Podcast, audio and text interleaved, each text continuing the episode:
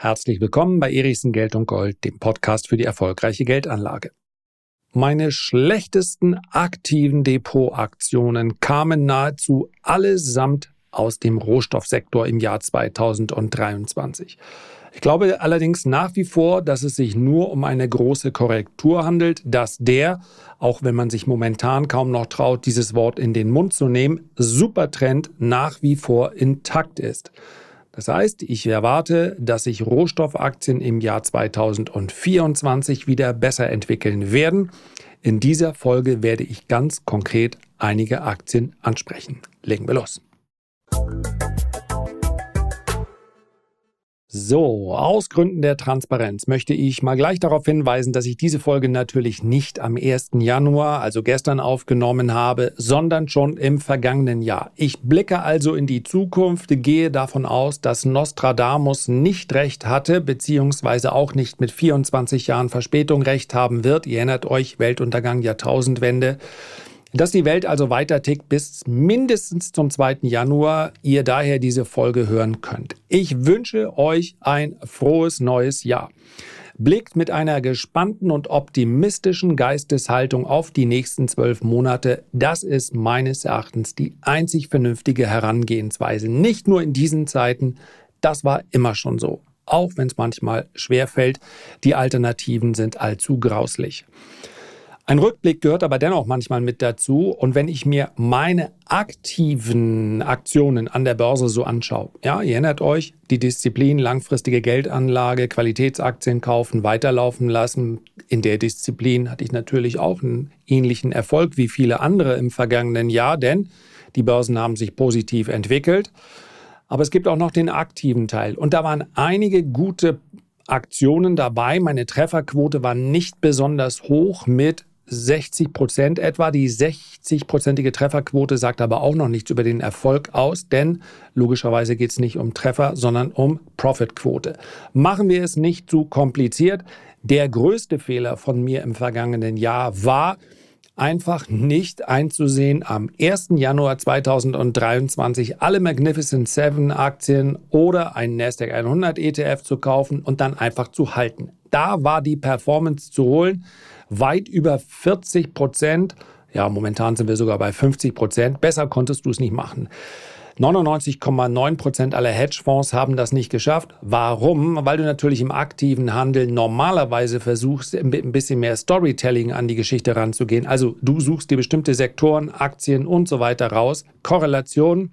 Aber es war diesmal einfach. Insofern Hut ab und herzlichen Glückwunsch an alle ETF-Anleger, die davon profitiert haben.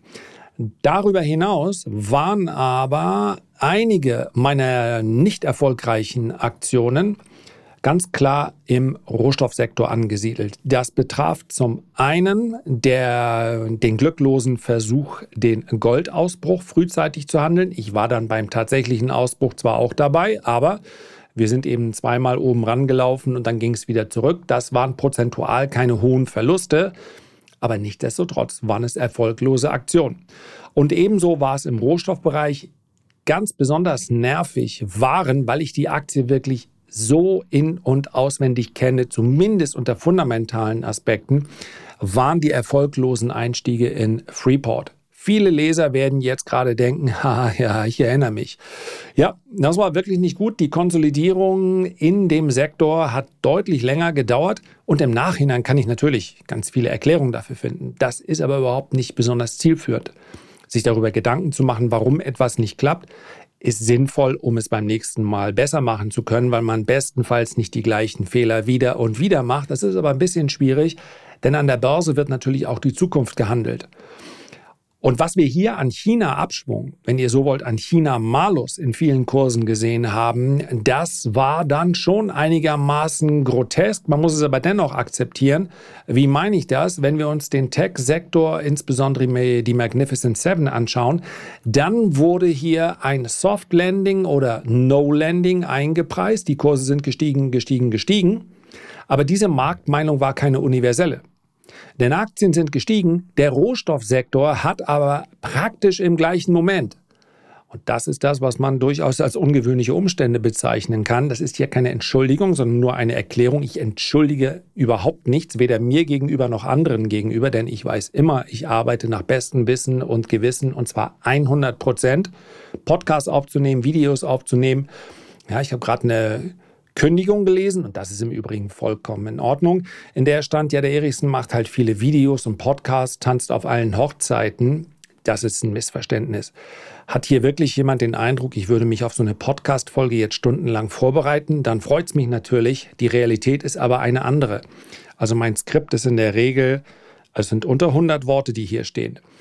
Ja, ein Großteil der Zeit beschäftige ich mich mit Märkten, ich beschäftige mich mit Unternehmen. Und zwar nicht deshalb, weil es meine Pflicht ist, sondern weil es mir großen Spaß bringt. Aber wir wollen mal nicht vergessen, wo wir gerade waren, nämlich bei der Feststellung, dass ich ein paar Dinge nicht besonders gut gemacht habe und das war zu antizipieren, wie lange diese China-Schwäche uns beschäftigen würde. Denn während also die Tech-Aktien gestiegen sind, Soft Landing, No Landing einpreisen, hat der Rohstoffsektor zwischendurch mit einer Wahrscheinlichkeit, man kann das ja anhand von Korrelationen ganz gut ablesen, ja, schaut sich bestimmte Bewertungen in diesem Sektor an, hat eine Wahrscheinlichkeit von 80 Prozent für ein Hard Landing, also für eine Rezession eingepreist.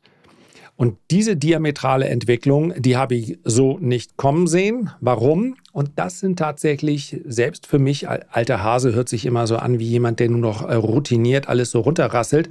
Aber so meine ich es gar nicht. Natürlich verändert sich Börse, natürlich verändern sich Kräfte permanent. Aber es sind wirklich in den letzten zweieinhalb Jahren, formulieren wir es mal positiv, viele, viele neue Erfahrungen dazugekommen. Das hängt sicherlich auch damit zusammen, dass über fast 15 Jahre hinweg Fiskalpolitik eine untergeordnete Rolle gespielt hat. Also das, was Regierungen beschlossen haben, wenn wir über Steuern sprechen, wenn wir über Schulden sprechen, weil Schulden keinen Preis mehr hatten in einer Zeit, wo das Geld quasi zum Nulltarif zu haben war. Diese Kraft war alles dominierend. Diese Kraft hat auch übertüncht, was an anderer Stelle äh, verkehrt gemacht wurde. Denn wenn dein Geld nicht ausgereicht hat, um es mal ganz lapidar zu formulieren, das galt teilweise auch im Privatsektor, aber da hat natürlich kaum einer Nullzinsen, also schon gar nicht für Konsumkredite erhalten, aber es galt für ganz viele Unternehmen. Deswegen ist dieser Begriff Zombie-Unternehmen so verkehrt nicht wenn ein Geschäft, was eigentlich zu margenschwach ist, einem, ja, einem zu großen Wettbewerb ausgesetzt wird, zu schlecht gemanagt ist, wenn so ein Unternehmen sehr lange überleben kann, weil es so leicht ist, sich Kapital zu besorgen. Und wir sprechen ja nicht nur von Kapital, was mir eine Bank zur Verfügung stellt, sondern auch die Milliarden und Abermilliarden, die durch Private Equity und VC durch die Gegend geballert wurden und das in wirklich herausragend schlechter Art und Weise. Also es ist ein bisschen billig, auf Softbank hier einzuprügeln, aber wenn man sich anschaut, was die so gefundet haben in den letzten Jahren und was dann am Ende draus geworden ist, WeWork war da kein Einzelfall. SoftBank would ultimately bail WeWork out, injecting a much needed 9.5 billion into the company, which now is valued at less than 8 billion dollars. Das waren die Fehler, die gemacht wurden. Und jetzt setze ich mich hin und nach äh, reiflicher Überlegung und meines Erachtens auch ziemlich zuverlässiger Analyse komme ich zu dem Ergebnis, ich muss hartnäckig bleiben. Ich glaube nach wie vor, dass der Rohstoffsektor ist einer sein wird, der jetzt nachgelagert und vielleicht auch nicht im ersten Quartal, der aber im Jahr 2024 ein besserer sein wird. Und es geht mir überhaupt nicht darum, hier, das ist das Learning aus dem Jahr 2023.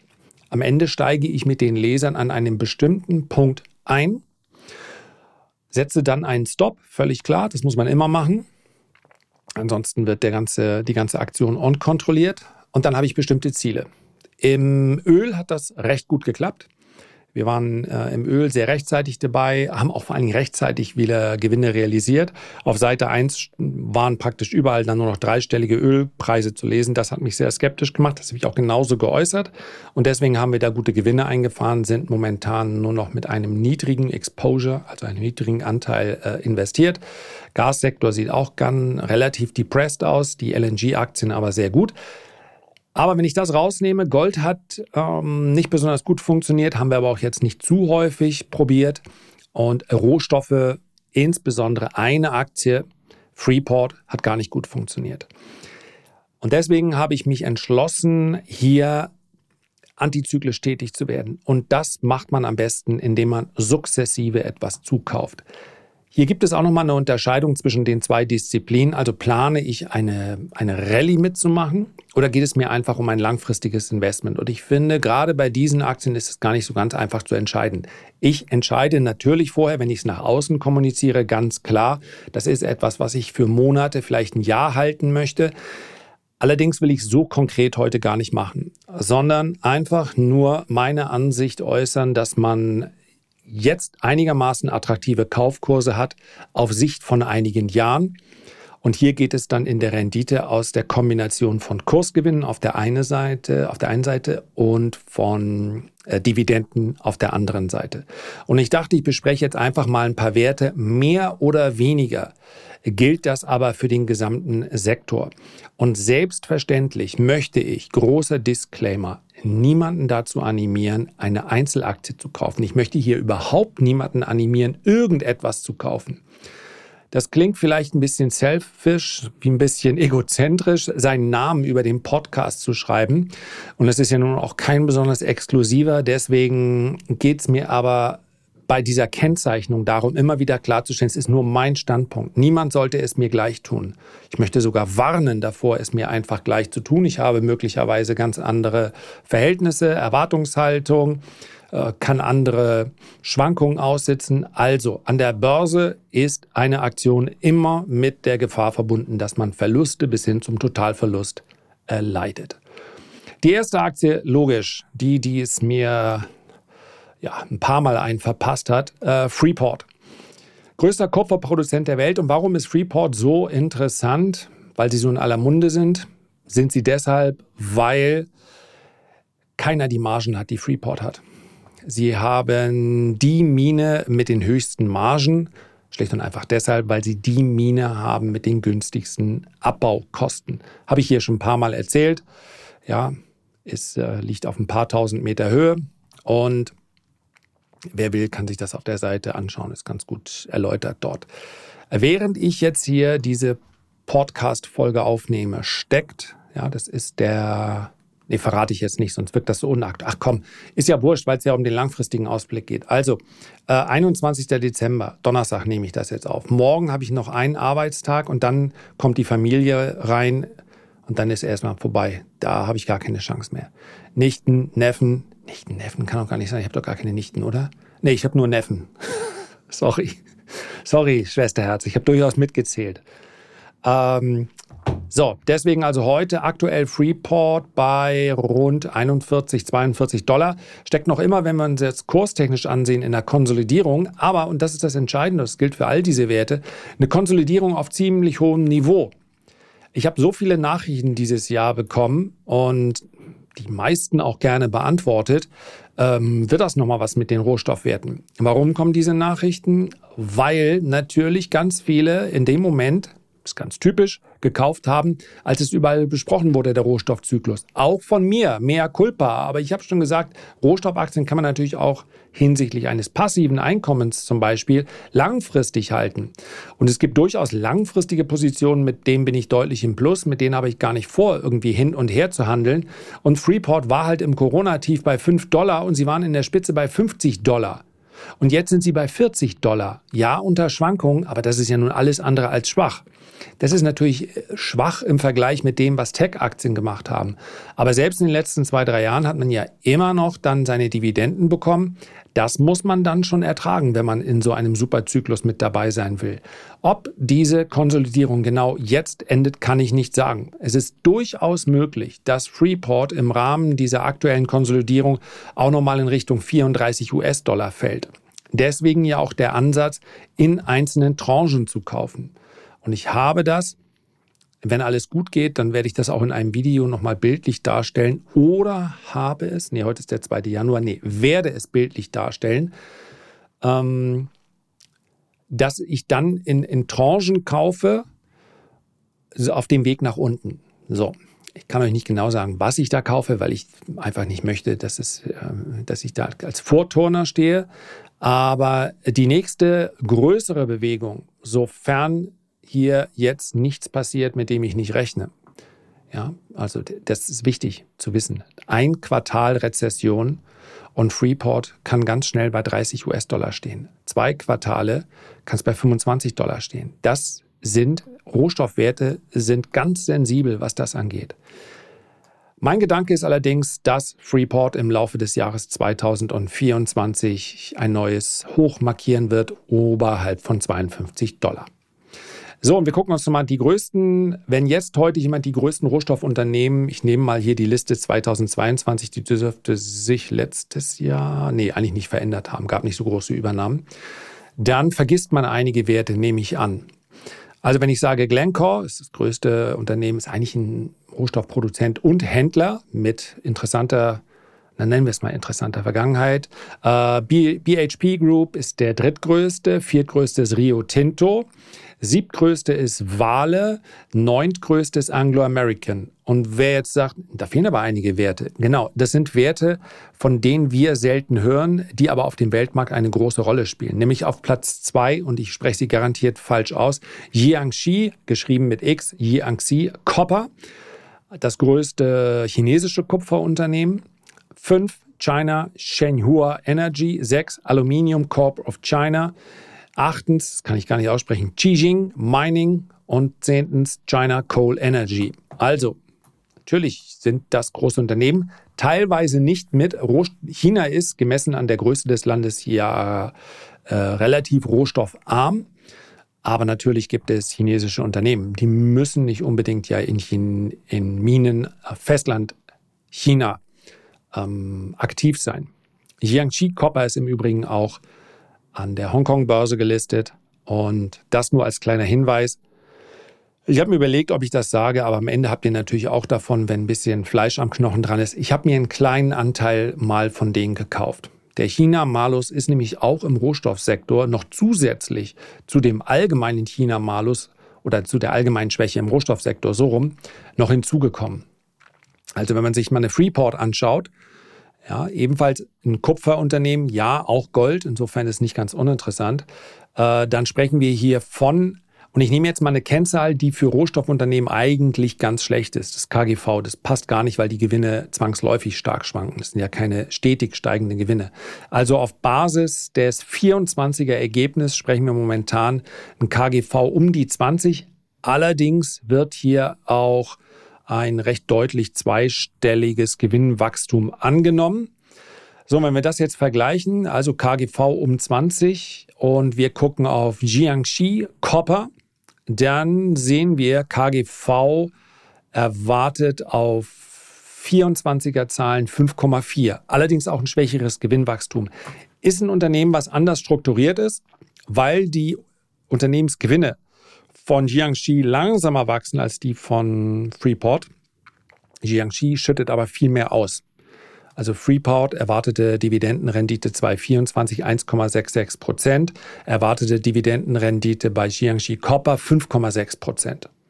Wer also sagt, ja, dann lass mal bei den Rohstoffunternehmen ruhig einiges an Dividende fließen. Äh, Quellensteuer müsst ihr selber nachgucken. Normalerweise keine, aber wenn die in Hongkong unter gelisteten Unternehmen äh, sich eigentlich auf ein Mainland, also Festland China, Unternehmen beziehen, ein bisschen kompliziert, dann wird 10% abgezogen. Aber meines Erachtens wird eine Verrechnung da mit der deutschen Abgeltungssteuer ähm, vollzogen. Müsst ihr euch aber selber informieren, ich bin kein Steuerberater. So, und wirklich nur ein kleiner Anteil, aber ähm, wer maximal depresste Kurse haben möchte, der muss quasi ein chinesisches Rohstoffunternehmen kaufen. So, die Glencore habe ich schon beschrieben. Hm, ist nicht jedermanns Sache, hat mir neulich jemand äh, gesagt.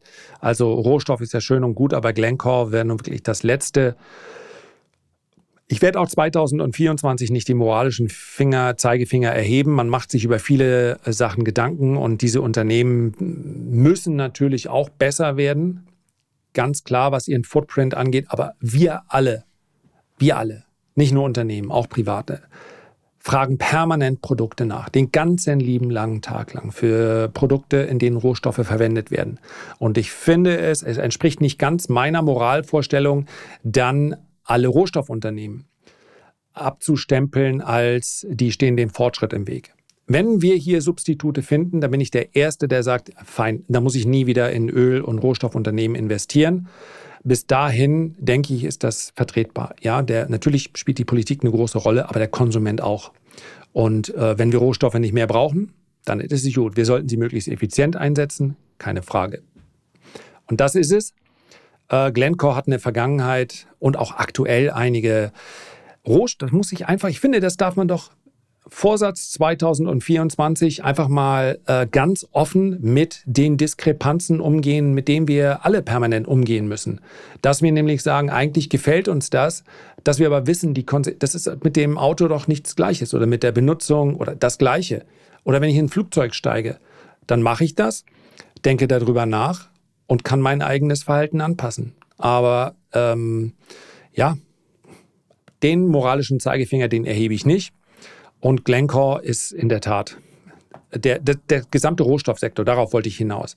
Das ist alles nichts. Ähm, wenn man sich das ansieht, dann kommt man ins Grübeln. Das sind teilweise Bedingungen, unter denen sollten nicht gearbeitet werden. Das ist, äh, was die Umwelt angeht, schlicht und einfach ein sehr ungesundes Business. Und Punkt. Glencore hat Immer dann, wenn der äh, Zyklus relativ stark wird, dann ist so ein Unternehmen, welches auch Handel betreibt, meist eines, mit dem man ganz gute Renditen erzielen kann.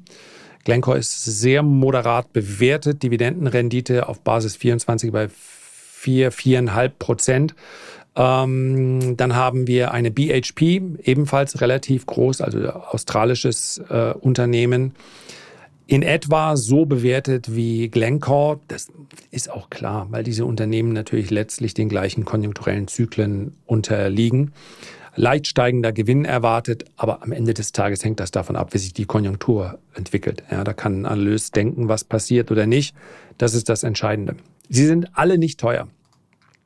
Dann Rio Tinto, schon besprochen. Achtung, bin ich langfristig äh, investiert.